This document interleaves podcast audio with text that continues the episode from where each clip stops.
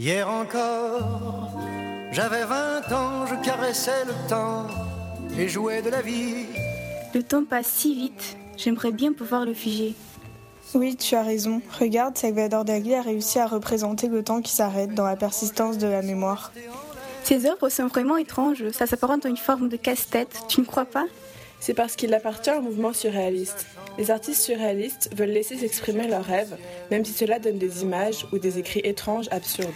Malgré l'étrangeté du paysage désertique où règne le silence, on rencontre des objets fiables. Regarde, on voit trois montres molles, une adossée sur une forme de table, une autre sur un arbre mort qui s'apparente en olivier, la troisième sur une forme étrange au milieu du tableau, et une quatrième dure, recouverte de fourmis, qui semble la dévorer. Mais qu'est-ce que ça signifie? Les montres, normalement, nous indiquent l'heure et nous permettent de voir le temps qui passe. Or, ici, Dalil représente le temps qui est figé. Ainsi, il suggère de se libérer des contraintes matérielles et de la rigidité du monde, car le temps nous indique sévèrement son ordre, il nous assujettit. Sans montre, le temps devient éternel et tout devient possible comme dans les rêves. Ah, c'est plus clair maintenant, mais alors que représentent les fourmis sur la montre dure comme les fourmis dévorent la montre qui symbolise le temps, alors c'est comme si elles mangeaient le temps, comme les hommes, n'est-ce pas? Oui, tout à fait. Cela renvoie à la finitude de l'homme. Dans cette œuvre, on a l'impression que le temps n'a que peu d'importance. Regardez la mer au loin, semble être statique. Il n'y a pas d'onde. Un silence insupportable règne dans ce lieu. Il n'y a aucun mouvement, rien ne se passe. La lumière semble répartie de telle façon qu'on se demande si Dali a représenté le coucher du soleil. Oui, ainsi la peinture nous semble dire voilà, encore un jour est passé et rien n'a changé. Et regardez cette figure étrange au centre de la peinture. On peut apercevoir un œil avec de longs cils. Ah, mais je croyais voir une couverture, mais c'est une illusion d'optique. Oui, en effet, Dali crée des images qui nous rappellent plusieurs objets en même temps. L'œil fermé représente le rêve. Ainsi, dans cette œuvre, on plonge dans le monde inconscient de Dali dans son propre univers. Oui, Dali appartient au mouvement surréaliste, qui est influencé par la nouvelle discipline, la psychanalyse. Elle montre que les actes manqués, les rêves et les œuvres d'art reflètent notre inconscient. Ainsi, ce tableau veut nous faire comprendre que lorsqu'on rêve, l'inconscient remonte en surface. Il faut donc aussi donner du sens à ce qui semble être irrationnel. Oui, on peut dire que ce tableau déroute le spectateur. Il l'empêche de retrouver une réalité objective. On peut même se demander s'il est capable de faire la différence entre ce qui est réel et ce qui ne l'est pas. De plus, l'œuvre nous interroge sur le temps qui passe, sur sa capacité à s'étirer, ou au contraire à fuir trop vite. C'est la relativité du temps qui est ici mise en évidence. On remarque que Dali est obsédé par la mort. Le temps fait peur. On n'arrive pas tout à fait à le comprendre, malgré le fait que le temps soit un ingrédient essentiel à notre existence. On ne peut pas appréhender sa nature. On s'efforce seulement à le mesurer et à le décrire. Mais cette peinture nous semble dire que c'est inutile de mesurer le temps, car son caractère est inéluctable et conduit chacun à la mort. En effet, la vie humaine est éphémère, mais la mémoire, le souvenir persistent et traversent le temps. Kanagawa Oki Namiura. En français, s'il vous plaît. Sous la grande vague au large de la côte à Kanagawa, aussi appelée la grande vague de l'artiste japonais Okuzai. Katsushika Okuzai, né en 1760 et mort en 1849, fut un maître dans l'art de dessin spontané qu'il est le premier à désigner par le terme manga. Manga, n'importe quoi. Il a produit de très nombreuses œuvres, dont des dessins, un par jour, eh bien, des estampes, des contes et des peintures gigantesques réalisées au balai et à l'encre. Mais bien sûr, au balai. Il a influencé beaucoup d'artistes occidentaux, comme Van Gogh par exemple. Celui qui a qu'une oreille Cette estampe, qui fait partie des 36 vues du mont Fuji, représente trois barques de pêcheurs aux prises avec une tempête. Une gigantesque vague, bleue et blanche, menace de s'abattre sur les frêles esquives. Cette menace est renforcée par l'écume acérée de l'extrémité de la lame de la vague qui ressemble à une main crochue. Oh, ça fait peur À l'arrière-plan, on voit le Fujiyama enneigé, qui est pour les Japonais un endroit symbolique, lieu de retraite bouddhiste et de pèlerinage. C'est leur Saint-Jacques de Compostelle, quoi. Cette œuvre est l'une des plus reproduites au monde, sans doute car elle représente quelque chose d'universel, la fragilité de l'homme face à la grandeur et la force de la nature. Cette nature à la fois fascinante et menaçante, qui reste toujours supérieure à l'homme, même si celui-ci cherche à la dompter. Ah oui, la catastrophe de Fukushima, ça rappelle. La mer peut aussi symboliser la vie, et la tempête, elle, représente les turpitudes et les épreuves qui l'accompagnent. Les pêcheurs ici sont piégés dans cette tempête, comme dans la vie.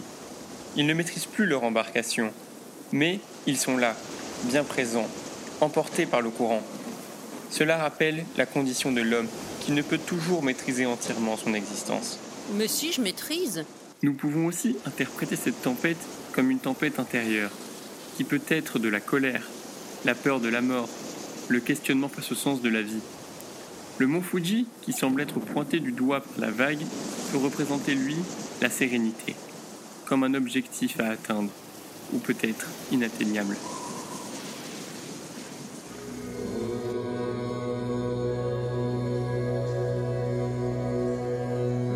Ça sent un peu la fin, ami philosophe.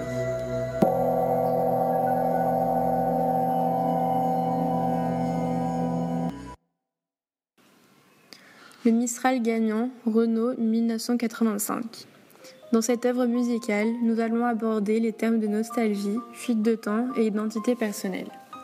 Tout d'abord, toute personne possède ses propres souvenirs, qu'ils soient bons ou mauvais.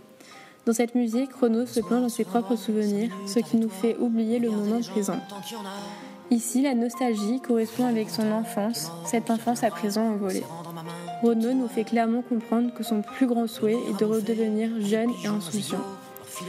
Cette nostalgie est due à deux raisons. Dans un premier temps, il regrette les moments heureux qu'il a vécus durant son enfance.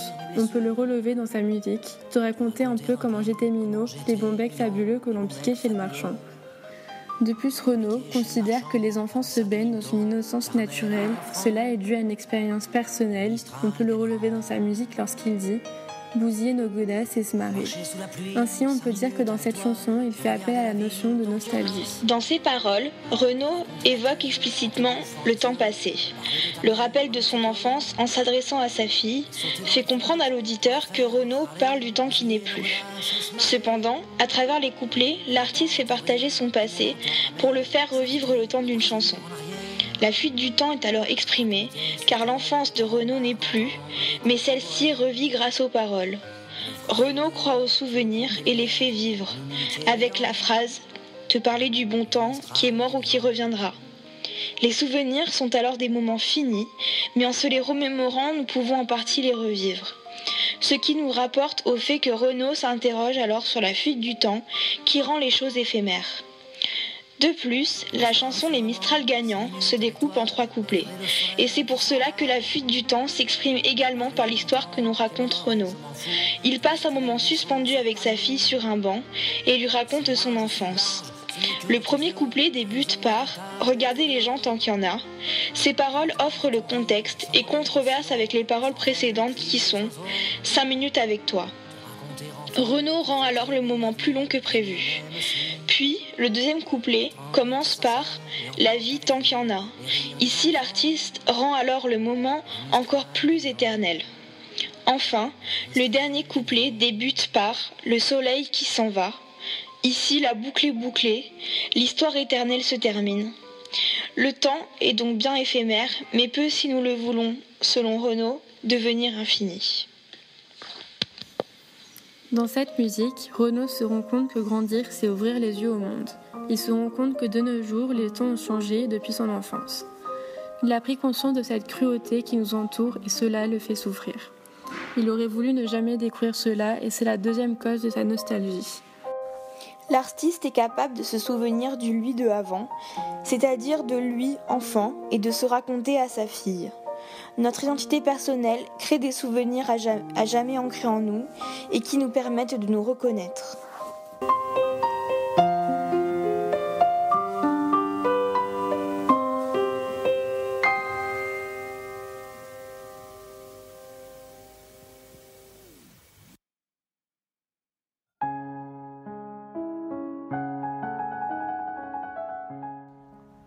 Au cours de notre balade dans Berlin, nous nous arrêtons au mémorial aux Juifs assassinés d'Europe. Ce lieu n'est pas qu'un simple musée à ciel ouvert, car elle renforme un grand intérêt philosophique de par tous les détails qu'il présente. L'architecte américain Peter Eisenman a construit le mémorial sur cet immense terrain de 2 hectares au cœur de la ville, dessinant le tracé du mur de Berlin avec les 2700 stèles de béton. En sous-sol, un centre d'information retrace l'histoire du génocide avec notamment la salle des noms, où une voix énonce les noms des 6 millions de victimes. Il faudrait des années pour tous les entendre. L'emplacement est significatif. Situé au cœur de Berlin, capitale allemande, le mémorial montre ainsi la reconnaissance par l'État allemand de sa responsabilité. D'autre part, cette œuvre tient à la fois de l'architecture et de la sculpture. On déambule entre les 2711 blocs de béton qui mesurent chacun précisément 85 cm de large sur 2,68 m de long. Les différentes hauteurs des blocs peuvent signifier le meurtre des familles, mais en somme, aucun mort n'est oublié, car toutes les stèles se ressemblent vigoureusement. Aucune n'est différenciée. Même si les formes sont identiques et simples, ce ne sont pas des formes banales. Elles représentent spécifiquement des tombeaux. Par endroits, la lumière a du mal à arriver à nous car elle est obstruée par des stèles dont les matières et textures sont aussi lisses et froides que la mort, et où la couleur dominante est le gris. Entre le noir et le blanc, la mort et la vie, c'est la mémoire.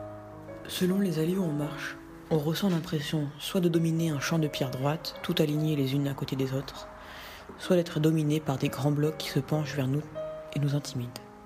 Le spectateur pénètre, tant physiquement que mentalement, dans la sculpture et la découvre en s'égarant. On ne peut passer que seul entre les stèles, chacun pour soi, comme dans une logique de guerre. Elle est faite pour être parcourue. Le visiteur, comme dans un labyrinthe, peut s'y perdre et éprouver un sentiment d'angoisse, mais aussi oublier la gravité du lieu et s'amuser du jeu de cache-cache. C'est précisément sur ces sensations diverses éprouvées par le visiteur que le monument prend sens. C'est au visiteur de faire l'effort de ne pas oublier, car oublier est si facile. En conclusion, les formes en stèles, les couleurs et l'environnement évoquent un cimetière sans le représenter réellement. Tout fait penser à une architecture funéraire qui commémore les morts en masse. L'œuvre a été conçue pour rappeler le génocide des Juifs par l'Allemagne nazie. Cette œuvre transmet la mémoire de la Shoah et honore ses victimes en invitant le visiteur à un parcours dans lequel il est véritablement mis en situation afin de lui faire éprouver des sensations diverses et contradictoires grâce à l'union de l'art et de l'architecture, permettant ainsi à la mémoire de transcender les époques.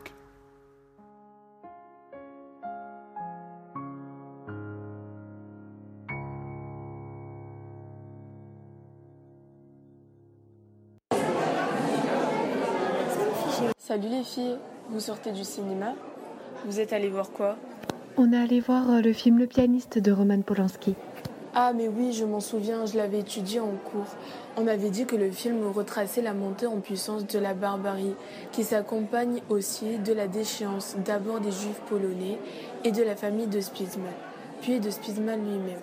Cette déchéance donnait à voir et à faire ressentir cette tragédie à travers l'éloignement d'autrui. Ensuite, par l'effacement de la notion même du temps, enfin en raison de la disparition de l'art, qui est synonyme d'anéantissement de toute trace d'humanité et qui ne laisse plus place qu'à l'instinct animal de survie. Et vous, vous en avez pensé quoi? Personnellement, j'ai trouvé un rapport au temps assez intéressant dans le film. En effet, cette sensation presque physique de claustrophobie que donne le film s'accompagne d'une disparition progressive de la présence de l'autre que ce soit celle de la famille, des amis et enfin des connaissances, jusqu'à la solitude absolue dans la ruine d'une maison dévastée, où tel animal l'on se terre, ce qui reflète un processus de déshumanisation des victimes. La réduction de l'espace extérieur se double donc d'une réduction spirituelle intérieure, d'un véritable enfermement soi-même qui mutile la personne.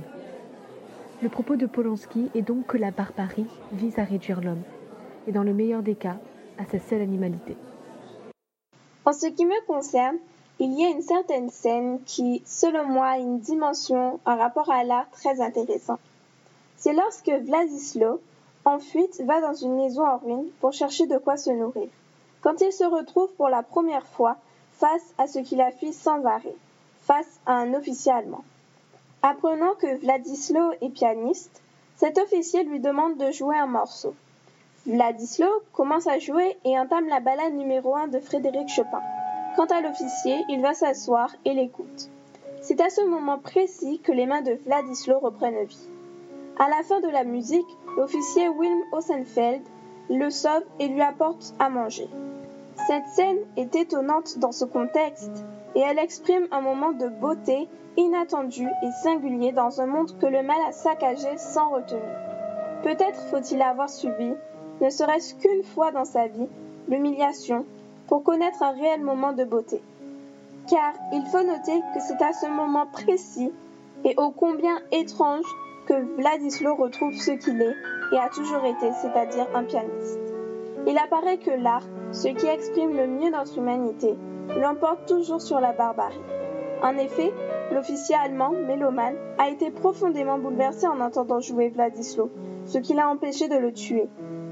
Cela nous montre que l'art, et particulièrement la musique, dans cette scène, permet de réunir deux cœurs que tout oppose.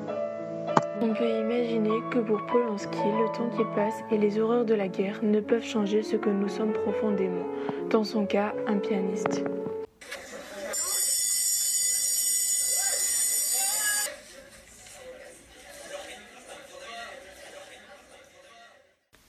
Bon allez les enfants, qui peut me présenter une œuvre d'art ayant un intérêt philosophique? Moi, madame, je pense que l'œuvre de René Magritte, Ceci n'est pas une pipe, peut tout à fait convenir au sujet. Hmm, ça me semble être une bonne idée, mais tout d'abord, je ne suis pas sûre que tout le monde ici connaisse René Magritte.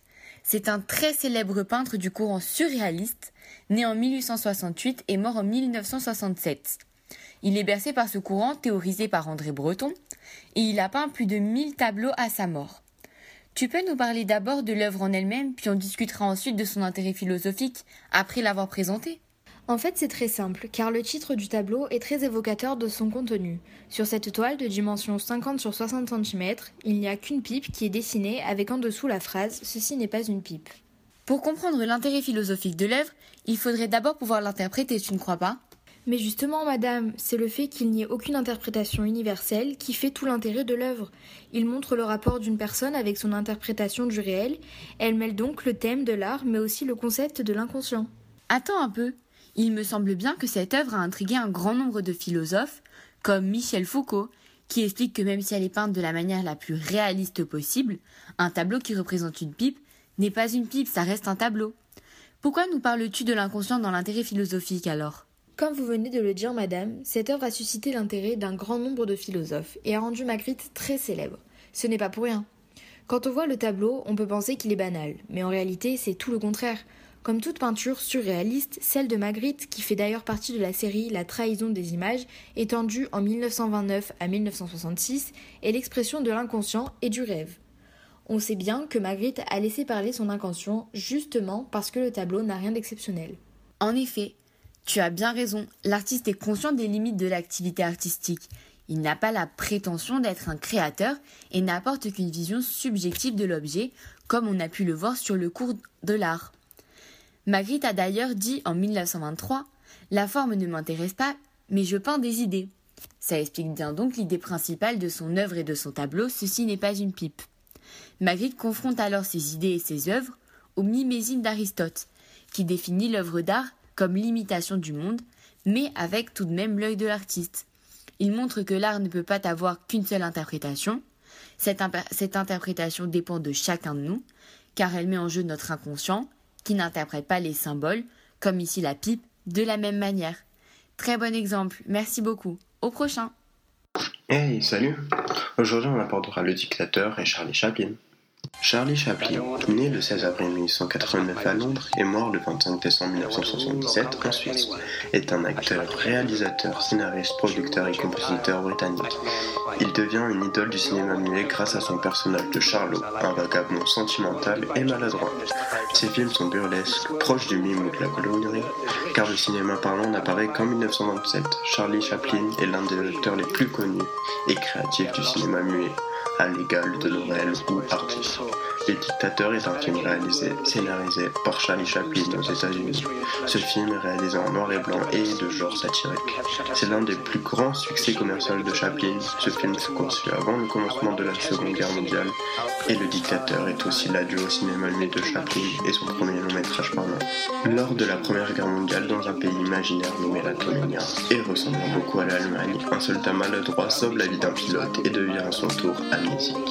Il passe de longues années à l'hôpital Entre-temps, la Tomania est devenue un régime dictatorial et fasciste dirigé par Adolf Nickel, en fait Adolf Hitler, et les juifs sont persécutés comme sous le régime. Une fois sorti de l'hôpital, l'ancien soldat amnésique redevient barbier dans un ghetto juif. Le personnage va subir plein de péripéties non voulues car il est confondu avec le dictateur Inkel. Il va même le remplacer et va devoir improviser un discours défendant la liberté, la démocratie, la paix et la tolérance. Le dictateur est une œuvre engagée. Dans ce film, Charlie Chaplin dénonce l'absurdité des combats de la Première Guerre mondiale par une satire burlesque dans un premier temps. Le dictateur de Charlie Chaplin fait donc à travers la caricature une critique d'Hitler qui apparaît aux yeux du public comme un personnage cruel, vulgaire, fou, mégalomane, dont la supériorité est illusoire. Chaplin cherche à faire passer le message que ce dictateur n'est pas plus qu'un pantin, qu'un personnage grotesque de comédie, dont la puissance repose uniquement sur la parole, et qu'il est donc tout à fait possible de le vaincre. Comme avec la scène du micro ou la scène du club. Il dénonce la brutalité nazisme à travers la propagande, la censure, le culte de la personnalité, l'état policier nazi avec les SS et le racisme ou tout simplement l'antisémitisme. Charlie Chaplin a choisi de finir son film sur une scène de paroles d'espoir et de liberté. Le discours ne conclut nullement l'histoire, mais transporte un message. Il veut que les hommes, en Allemagne, mais aussi ailleurs, se soulèvent, effacent tomber les dictatures et reprennent le contrôle de leur vie, pour avoir une vie meilleure, plus belle et libre. C'est donc un appel à la lutte qui, à la sortie du film en 1940, visait à toucher la population américaine pour la faire réagir contre l'inacceptable. Mais ce message veut aussi toucher les victimes de toutes les dictatures. C'est pourquoi ce film est intemporel et garde tout son intérêt pour le spectateur d'aujourd'hui. Merci à tous de m'avoir écouté à la prochaine.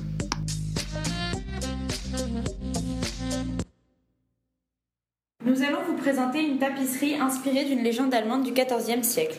Datant du XVe siècle, l'œuvre de la Dame à la licorne, composée de six tapisseries, serait, selon les chercheurs médiévistes, une allégorie de nos cinq sens et la révélation d'un ultime, le sixième, sens du cœur et porte d'accès au monde spirituel. Nous allons plus particulièrement parler de la sixième tapisserie qui se nomme À mon seul désir où des transitions enchaînent les différents plans. Par exemple, le lion et la licorne au premier plan, tenant les pans du pavillon, ramènent le troisième plan au premier. Entre les deux, il y a un chien sur un tabouret auquel fait face une dame tenant un coffret également de billets.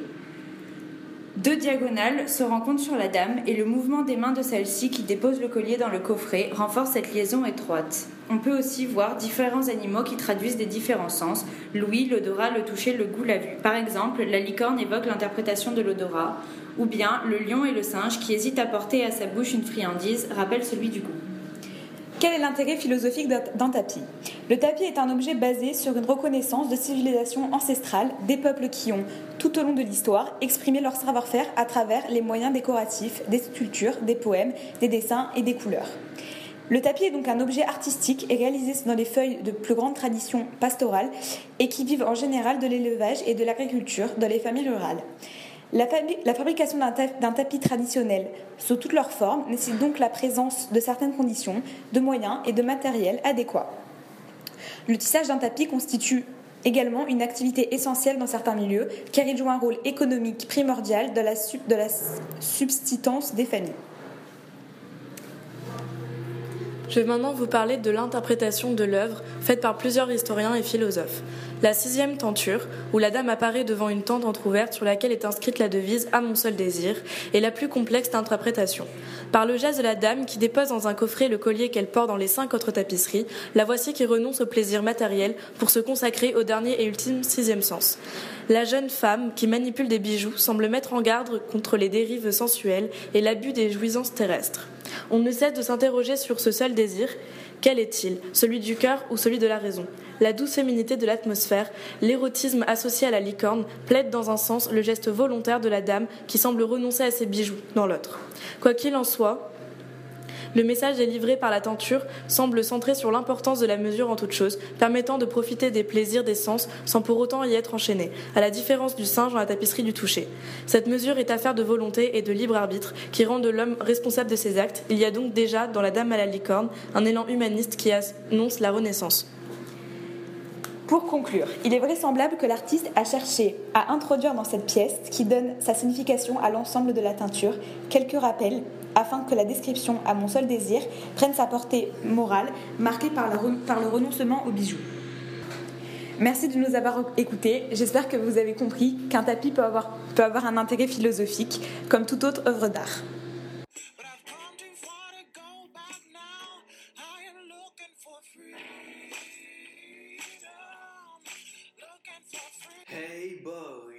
Bienvenue à tous dans votre émission cinématographique de 3 minutes. Bonjour à tous, aujourd'hui Luc on s'attaque au film de Quentin Tarantino, j'ai nommé Django.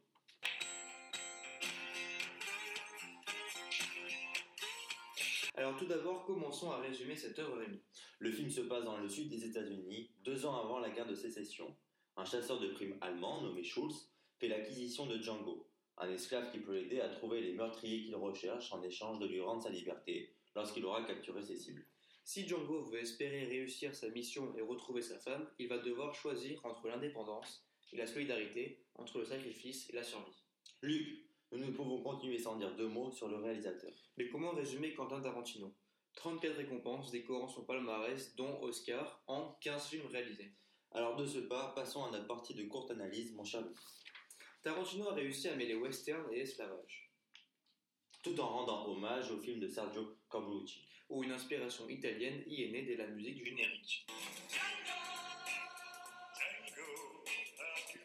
De plus, Tarantino va rendre hommage aux victimes de la traite négrière en utilisant un courant cinématographique des années 70. La black exploitation. Qui consiste à revaloriser l'image des Afro-Américains. En les présentant dans des rôles dignes et de premier plan. Ce film est tout d'abord encadré par une structure de conte de fées. Où la quête de vengeance y fait partie. Mais ce qui en ressort le plus est bien sûr la remise en question de l'esclavage à plusieurs niveaux. La hiérarchie entre les esclaves eux-mêmes. Les rapports maître-esclave et maître-élève. C'est ainsi que nous commençons notre partie sur l'intérêt philosophique de ce film. Rémi, je te laisse la parole. Tout le long du film, Tarantino va faire méditer le spectateur sur les notions de liberté et de droit. La notion de droit positif est présente dès les premières scènes. Elle représente la limite à ne pas franchir dans ce monde désordonné. Schulz utilise la loi dans n'importe quel contexte pour assurer sa protection.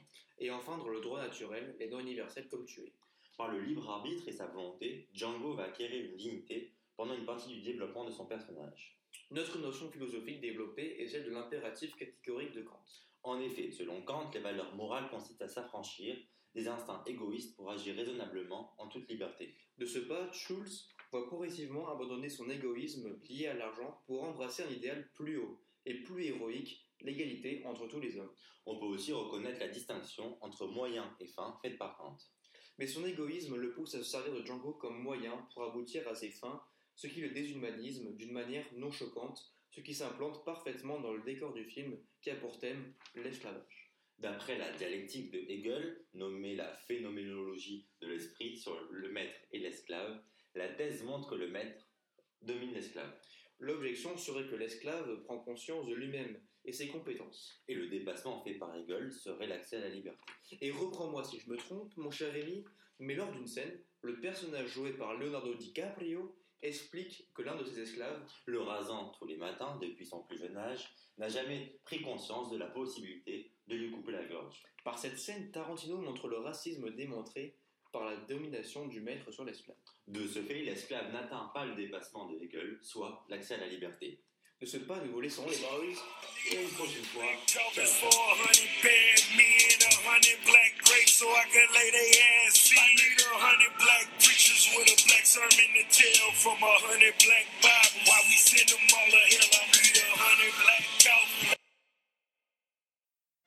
Tenez, Jean-Nicolas, vous intéressez-vous à l'art, et plus particulièrement à la peinture?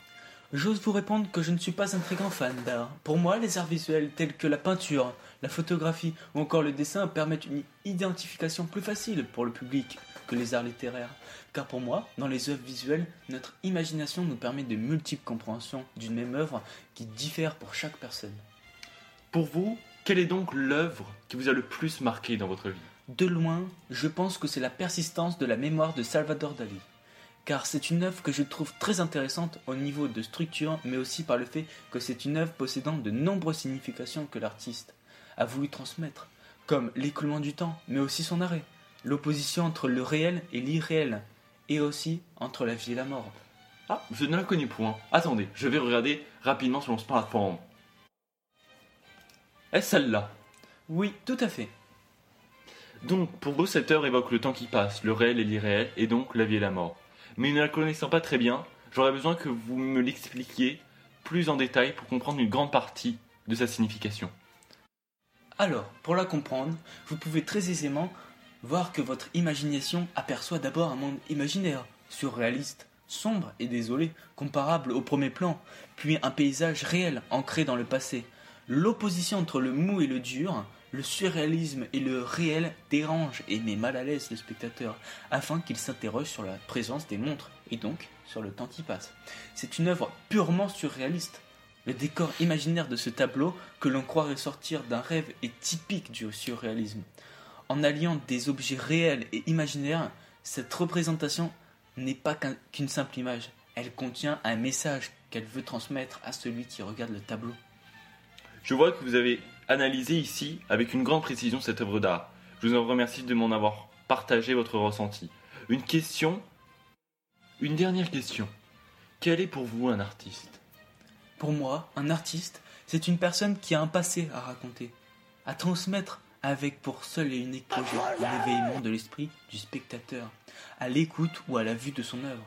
Cette même œuvre qui procure des sensations uniques qui seront plus jamais ressenties de la même façon par la suite. Un artiste est donc quelqu'un qui décoiffe la girafe selon vous? Gilles, avant de vous répondre, permettez-moi de vous poser une question. Quelle est la signification de décoiffer la girafe? Si je puis me permettre, décoiffer la girafe signifie d'effectuer un travail particulièrement éreintant. Vous avez raison, la vie d'un artiste n'est pas sans repos. Merci pour ce petit moment de partage en votre compagnie. Bon, on va voir quoi aujourd'hui Je proposerais d'aller voir ne tueras point. Ah ouais, il est trop bien ce film. Euh, ouais, enfin j'ai vu le synopsis et l'affiche, franchement, euh, j'ai pas hyper envie d'aller le voir quoi. Ouais, mais franchement, tu vas vraiment adorer. hein. Ce film, il est super. C'est pas juste un film de guerre. hein. Euh, ouais, enfin c'est le film de. C'est le film qui est sorti cette année avec euh, le. Celui qui va s'engager à la guerre, mais finalement il veut tuer personne, donc il va s'engager en tant qu'infirmier. Enfin, c'est un film de guerre quoi. Ça change pas. Non, mais toi, comme la philosophie, ça va vraiment t'intéresser. Hein, parce que c'est vraiment un cas de conscience entre. euh, pour le personnage, d'un côté, il a envie de s'engager euh, parce qu'il a bah, la volonté patriotique, il veut servir son pays. En plus de ça, il veut faire comme tout le monde parce que dans son village, c'est vu comme une honte de ne pas s'engager. Il donne l'exemple d'hommes inaptes au combat qui se sont suicidés. Et en plus de ça, il veut pas euh, rien faire pendant que d'autres personnes se sacrifient. Mais euh, de l'autre côté, il est aussi tiraillé par les principes de sa religion. Il avait un traumatisme quand il était petit, euh, il a failli tuer son frère. Et quand il était plus grand, il a aussi failli tuer son père. Et donc ça fait qu'il a interprété le commandement de Dieu, euh, tu ne tueras point, différemment des autres personnes. Pour lui, tu ne tueras point, c'est vraiment tu ne tueras aucun être vivant, alors que les autres personnes qui font la guerre vont le considérer comme tu peux tuer l'ennemi parce que l'ennemi c'est Satan. Il est donc face à un dilemme où il doit choisir entre respecter une norme sociale, sauver son honneur, ou bien rester fidèle à ses principes et sa religion. Et donc à la suite de ce film, on peut se demander est-ce qu'il vaut mieux rester fidèle à soi-même, ou bien est-ce que proté- il vaut mieux protéger en priorité son apparence, ou bien est ce que les autres vont penser de lui? De plus, on voit aussi euh, le rapport avec euh, le pouvoir et l'autorité, puisque, étant donné qu'il ne veut pas tuer, il se retrouve euh, à désobéir à ses supérieurs en refusant de toucher une arme ou quoi. Ce qui va devenir, au début, tout le monde va considérer que c'est un point faible dans le- dans l'armée, alors qu'en réalité, il va développer un travail différent avec des techniques différentes qui vont lui permettre de devenir un véritable atout. De plus, euh, il n'est pas comme les autres soldats, il ne va pas chercher à tirer sur tout ce qui bouge, il va vraiment réfléchir et euh, il va accéder à, une, à de meilleures qualités. On voit d'ailleurs euh, un rapport avec son travail, on retrouve la dialectique d'Hegel avec par exemple le maître et l'esclave, parce qu'en effet au début euh, son supérieur lui donne des ordres et tout, sauf que lui de son côté il va travailler afin de trouver de nouvelles techniques, ce qui lui permettra alors euh, à ce moment-là de sauver par euh, la suite son chef et de lui sauver la vie grâce à sa désobéissance, initiale.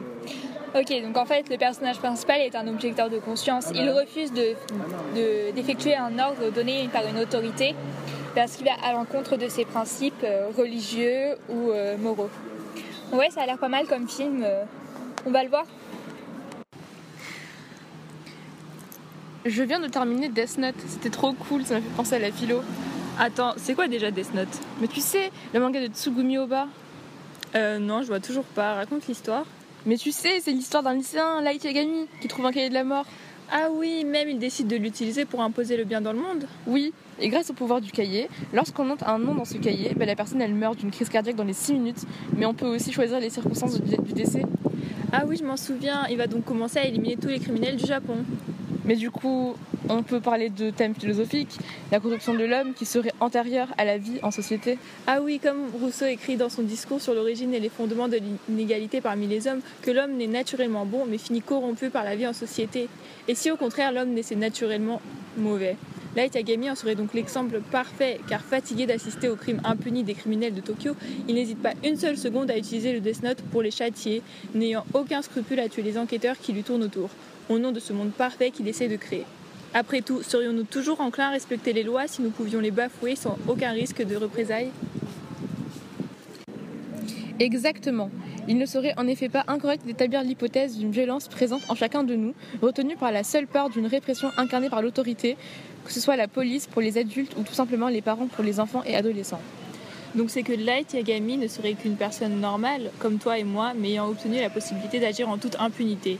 Mais là où ce personnage est différent du plus grand nombre, c'est qu'il se lance dans un projet visant le bien de l'humanité, plutôt que d'employer ce pouvoir pour son intérêt propre. C'est en effet la conception que l'on peut avoir du héros, et la création d'un monde parfait justifierait donc l'utilisation de méthodes proscrites.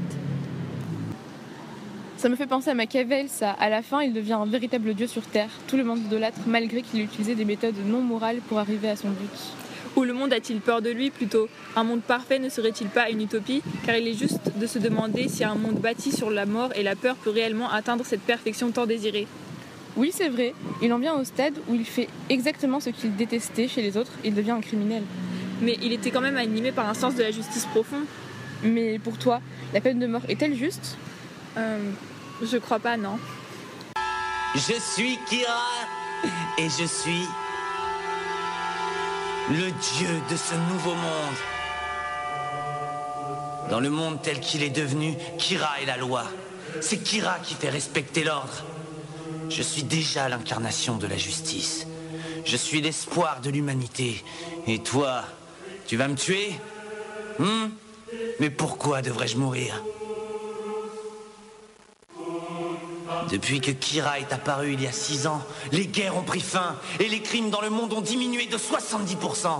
Mais on voit tous les jours combien ce monde est encore pourri. Il reste encore trop de pourri sur cette terre. Il fallait bien que quelqu'un agisse Non. Tu n'es rien de plus qu'un vulgaire meurtrier. Et ce cahier, c'est la pire des machines à tuer que l'humanité ait jamais connue.